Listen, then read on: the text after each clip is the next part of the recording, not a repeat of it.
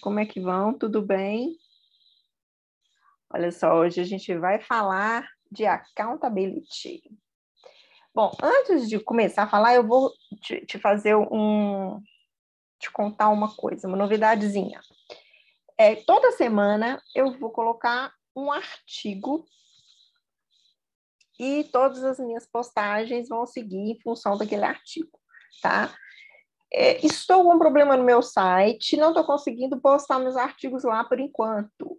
Então, os artigos vão ficar uh, no LinkedIn. Depois eu vou alimentar o site com isso, mas enquanto não estiver solucionado, eu vou colocar os artigos no LinkedIn, vou fazer os posts nas minhas redes sociais, ou seja, no Instagram e no LinkedIn, e vou colocar o Drops do Contra Sansa no final de semana, que é falando sobre é, o artigo, trazendo mais esclarecimentos no artigo. No entanto, é muito importante você acompanhar o artigo também quando você tiver é, oportunidade, porque o que eu falar aqui no Drops não é, necessariamente vai estar no artigo, vai, vão ser assim informações é, é, inéditas que vão acrescentar ao que eu escrevi lá, beleza? Então, vamos lá, vamos falar de accountability. Você já conhece accountability? Você já ouviu falar? É mais uma palavra em inglês, né, gente, que povoa o mundo das organizações, o mundo do trabalho. Mas quem está é, nessa, nessa vida aí, nesse cotidiano, sabe que é isso mesmo. A gente lida o tempo inteiro com jargões, com expressões, com conceitos, né, definições que vêm do inglês. Então, vamos lá o que, que é, né? A professora Júlia Gianzatti, que é, ela dá aula no Centro de Educação e Saúde Abraham Zeiman do é, Albert Einstein, ela define a accountability como uma capacidade de reconhecer e assumir os seus comportamentos e impactos nas situações nas quais você está envolvido e gerar soluções e mudanças necessárias a partir de repensar as suas próprias ações. Então, a gente pode dizer que é uma atitude individual. Traz isso aí para o contexto de trabalho, mas individual, tá? Onde você escolhe se responsabilizar pelo que você faz, né?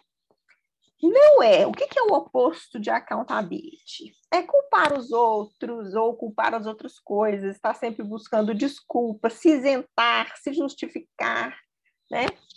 É aquela pessoa assim, sabe aquela pessoa que está sempre se esquivando mesmo de determinadas responsabilidades, né? Isso, quando isso acontece, isso é chamada de perspectiva below the line, ou seja, abaixo da linha, né? É, a pessoa que é accountable, vamos falar assim, eu vou falar de responsável. A pessoa que é responsável, ela tem atitudes acima da linha, above the line. Né? Ela reconhece que em qualquer situação ela tem alguma habilidade de responder, agir e fazer escolhas que vai causar impacto para aquilo ali. Nessa perspectiva, a gente começa a ter capacidade de nos enxergar como alguém que faz diferença no ambiente. E a gente consegue agir né, para poder é, fazer realmente aquela diferença, trazer mudanças, né, impactar de forma positiva e sempre aprendendo com o que acontece. Né? É uma atitude proativa é aquela pessoa, como é que eu posso ajudar? A gente está sempre, quando a gente está acima da linha, a gente está sempre pronto para se perguntar como eu posso ajudar, o que, que eu poderia fazer de diferente, o que, que, eu poderia fazer para ajudar o outro, né? É, quais opções eu tenho, né? E é, é, sempre interessante pensar no exemplo aqui, que é dos 33%. Suponhamos, assim, que você tem um, você trabalha com uma equipe de três pessoas, certo?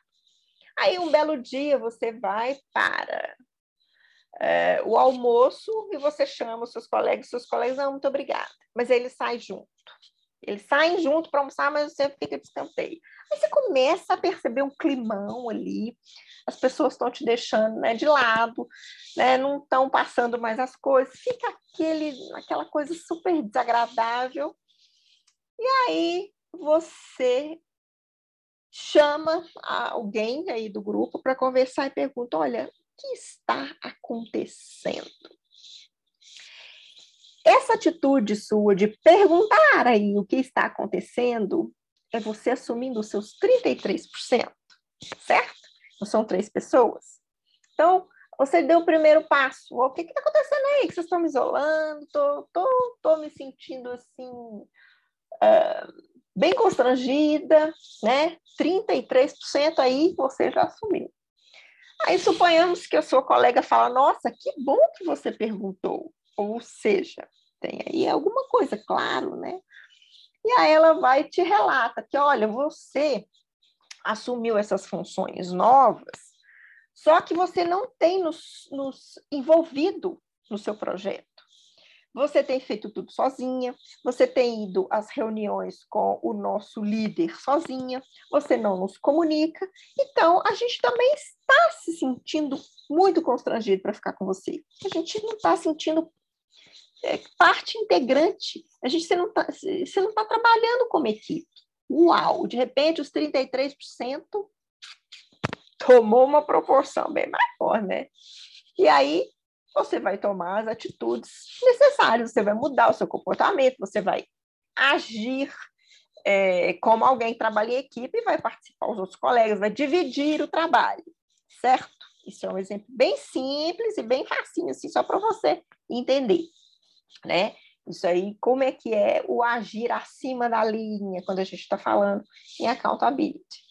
Né? Isso aí, é, a gente tem que pensar, tem uma série, uma série de variáveis que a gente tem que pensar sobre isso, mas a gente tem pouco tempo aqui, não vai dar para falar tudo. Mas eu vou falar o básico mesmo. A gente não é perfeito, né? Então, fica difícil você imaginar é, alguém que consiga estar acima da linha o tempo inteiro. É, a gente é ser humano, a gente vai ter momentos em que a gente vai para baixo da linha mesmo, né? Mas agora, o importante é a gente saber entender que lá não é o nosso lugar. A gente faz essas voltinhas lá debaixo da linha, aprende o que tem que aprender, porque sempre é um aprendizado, e a gente vai ser equipa de medalhinha, porque a gente erra mesmo, a gente né, comete erros, isso é normal, a gente precisa normalizar isso. É, fica lá e aprende o que tem que aprender e usa esse aprendizado para mudar, né, para causar mudanças assim, onde você vai se aperfeiçoar em algum aspecto e aí a gente sobe um degrau debaixo da linha não é lugar para poder fazer é, cantinho, né? Não é lugar para a gente ficar morando. A gente vai, fica e sai. Mas a gente também sabe que tem pessoas que têm uma predileção por ficar debaixo da linha, né? E aí é que, tá, que mora o perigo, né? Essas atitudes assim de está é, tá sempre empurrando a responsabilidade para os outros. A culpa dos outros nunca é sua. Aí realmente é hora de se olhar e buscar uma maneira de mudar essa atitude, né? É preciso entender também, olha só, que a accountability tem um ciclo de três passos, né? O primeiro é reconhecer e assumir os seus comportamentos e atitudes, ok? O segundo é identificar o impacto e as consequências dessas atitudes das, na, na situação e no ambiente onde você está. E depois você vai promover soluções e mudanças necessárias a partir das suas reflexões, das suas ações, das suas conversas com as outras pessoas. Porque, sim, a gente precisa buscar o feedback dos outros. Né? A gente está trabalhando em equipe, a gente não trabalha sozinho, nunca. Sempre tem alguém ou mais de uma pessoa, várias pessoas trocando com a gente. Né? A gente precisa entender que a gente tem esse impacto grande na vida das pessoas e assumir a responsabilidade por isso aí que a gente vai causar, né? Quando a gente fala em reconhecer e assumir os, os compromissos e as atitudes, olha só, a gente precisa ter umas habilidades aí, ó, que é autoconsciência, responsabilização, comprometimento, clareza com seus objetivos, com seus propósitos, saber bem quais são os seus valores, onde você está inserido, os valores de onde você está inserido, como é que você vai saber elaborar essas diferenças entre você e o ambiente que você está, porque dificilmente você vai encontrar tudo perfeito, encaixando muito bem. Né? Você tem que aprender a ter um joguinho de cintura, né? Quando a gente fala de identificar o impacto e as consequências nas situações, a gente tem habilidades como proatividade, autogestão, capacidade de buscar soluções e de aplicá-las, e, né? É, além disso, a gente precisa agora pensar que quando a gente fala em, em, em identificar é, promover, desculpa, soluções e mudanças necessárias a partir das nossas próprias ações, eu vou estar lidando com habilidades como clareza de expectativas, tá? Tenho que calibrar minhas expectativas, tenho que pensar em escuta ativa. Eu, gente, quando eu falo em escuta ativa, nossa, vamos escrever aí humildade com todas as letras maiúsculas né? Eu preciso estar pronto para ouvir as críticas, né? Preciso estar pronto para poder entender o que, que é o que o outro está querendo me falar. Eu tenho que estar disponível para isso. Olha, tem que ter humildade mesmo com todas as letras maiúsculas, né? O pessoal que se coloca o tempo inteiro como perfeito, desculpa, gente, não dá. Né? É, é aqui, isso aqui tem tudo a ver com se aceitar vulnerável, se colocar como vulnerável. Sim, eu preciso de ouvir as outras pessoas, isso tem tudo a ver. Humildade, vulnerabilidade, né? Saber fazer a gestão dessas coisas, né? E ter uma comunicação assertiva, né? A escuta ativa é a base para a minha comunicação assertiva. Para eu saber é, me comunicar com o outro, respeitando o direito do outro de se colocar também, né? E os relacionamentos interpessoais, isso aí é tudo junto, realmente misturado. Mas a gente sabe que isso não é de um dia para o outro, né? Essas coisas, elas, é, esse tipo de, essas habilidades a gente desenvolve, a gente não nasce pronto, a gente não está é, entrando ali no mundo corporativo pronto para lidar com essas situações. A gente tem que ter, sim, essa é, capacidade, disposição de desenvolver e de aprender. E olha, isso que eu estou falando, tudo isso que eu estou falando, isso vale para a vida pessoal também, gente. Você substitui aí na vida pessoal o accountability por uma outra expressão que aqui eu vou querer chamar deliberadamente de atitudes maduras de uma pessoa madura e autônoma, né? É, e como eu estou falando aqui agora, acabei de falar, a gente não nasce com isso pronto, né? A gente tem lá os nossos momentos também de ir para debaixo da linha e visitar ali, mas a gente aprende também a não ficar ali muito tempo, né? E para que essas habilidades aí de accountability se tornam, se tornem sustentáveis, definitivas, se tornem uma característica que eu, uma característica que eu posso falar assim na hora da entrevista de emprego. Nossa, eu realmente eu sou uma pessoa que assume as minhas funções e eu sou accountable, né? Ela tem que ser construída num processo sustentável e consistente, né? Que vai nos fazer entender a importância de fazermos escolhas conscientes, porque essas escolhas, gente, vão ter impacto direto na nossa reputação, sem dúvida alguma. É isso aí que constrói a nossa reputação. São é, é esse tipo de atitude, né? É, a gente precisa encarar, então, que a gente tem limitações, né? Isso aí não tem a ver com essa humildade, com todas as letras garrafais que eu estou falando aqui. E a gente, às vezes, tem muita dificuldade de buscar um processo é, para poder nos ajudar. É importante buscar um processo de autoconhecimento que seja conduzido com muita responsabilidade, né? que leve em consideração as suas características pessoais, a sua história de vida, a sua maneira de responder aos, seus, aos desafios que você encara, né? E uh, para poder a gente desempacar mesmo, né? Diante de, de, das dificuldades, dos desconfortos, e a gente se mover em direção a soluções, né?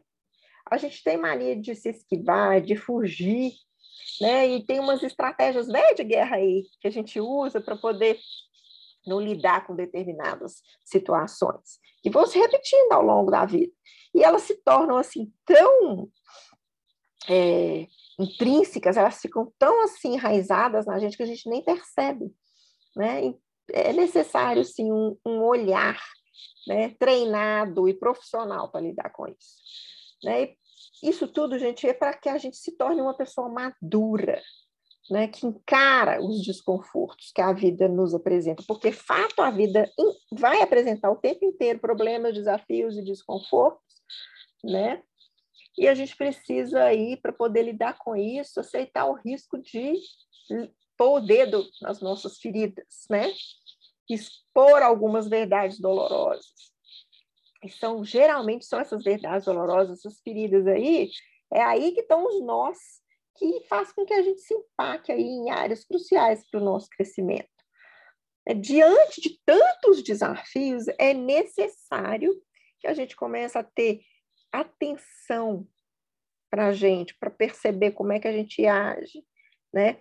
E desenvolver uma capacidade de, de, de, de, de é, ter mesmo flexibilidade psicológica, que é a flexibilidade psicológica que permite a gente ver, sentir, pensar com mais abertura, com atenção intencional ao que, que a gente está vivendo, ao que, que a gente está experimentando, para que a gente possa agir de forma alinhada com os nossos valores, né? sabendo fazer a gestão é, do que realmente é importante para a gente, a gestão das nossas ações em, em uh, direção àquilo que é realmente importante para a gente, para a gente observar onde a gente está, o ambiente que a gente está, como é que a gente está conduzindo né, as nossas ações. Quando a gente consegue mobilizar a nossa flexibilidade psicológica, a gente experimenta o desenvolvimento natural, tá? Dessas habilidades aí que a gente falou da accountability, que para mim realmente é atitude de pessoas maduras, conscientes, autônomas, que sabem que a flexibilidade é a chave para poder uh, se movimentar nessa ciranda da vida. Então, é isso o meu recado de hoje para vocês. Eu espero que tenha sido útil. Me contem, por favor, o que vocês estão achando do nosso podcast. Eu agradeço imensamente. Você chegou aqui até o final. Eu quero saber de você o que você achou, porque realmente é uma honra para mim ter você me ouvindo viu? Um grande abraço, até mais.